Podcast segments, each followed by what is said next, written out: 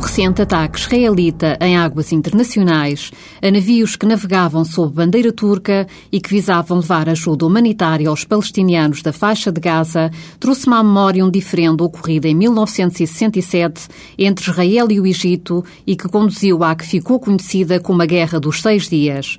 Resumidamente, a denominada República Árabe Unida, fruto da união do Egito com a Síria, encerrou a navegação no Estreito de Tirana e no Golfo de Aqaba a navios israelitas, impedindo o acesso aos portos e começou a concentrar forças militares junto da fronteira com Israel. Em reação, Israel declarou que considerava o encerramento por mar aos seus portos um ato de guerra e, em 5 de junho de 1967, lançou um ataque contra essas forças militares. Nos dias seguintes, as tropas israelitas derrotaram o seu inimigo, ocuparam a península do Sinai, o West Bank e os Montes Golã. Israel justificou a sua ação considerando que o encerramento do acesso marítimo ao seu território era um ato de guerra, bem como que agira em legítima defesa.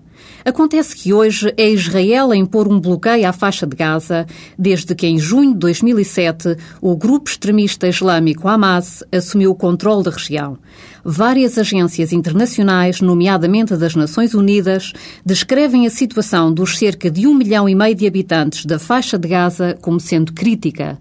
Perante um quadro destes, atacar em águas internacionais navios de transporte e ajuda humanitária é, sob o ponto de vista do direito internacional, totalmente ilegal. Nada indiciava, nem sequer isso foi invocado, que o fim visado pelos tripulantes do navio fosse outro. E recordo-me hoje da Guerra dos Seis Dias, porque aí Israel invocou a ilegalidade do bloqueio aos seus portos para justificar uma ação militar.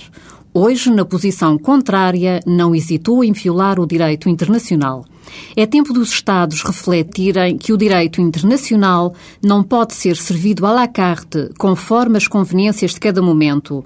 O direito internacional é constituído por um conjunto de princípios e normas que visam regular as relações entre os Estados, criando um leque de direitos e deveres. O que não serve nem pode servir é para proteger casuisticamente aqueles que estão em condições de impor, pelo uso da força, os seus interesses.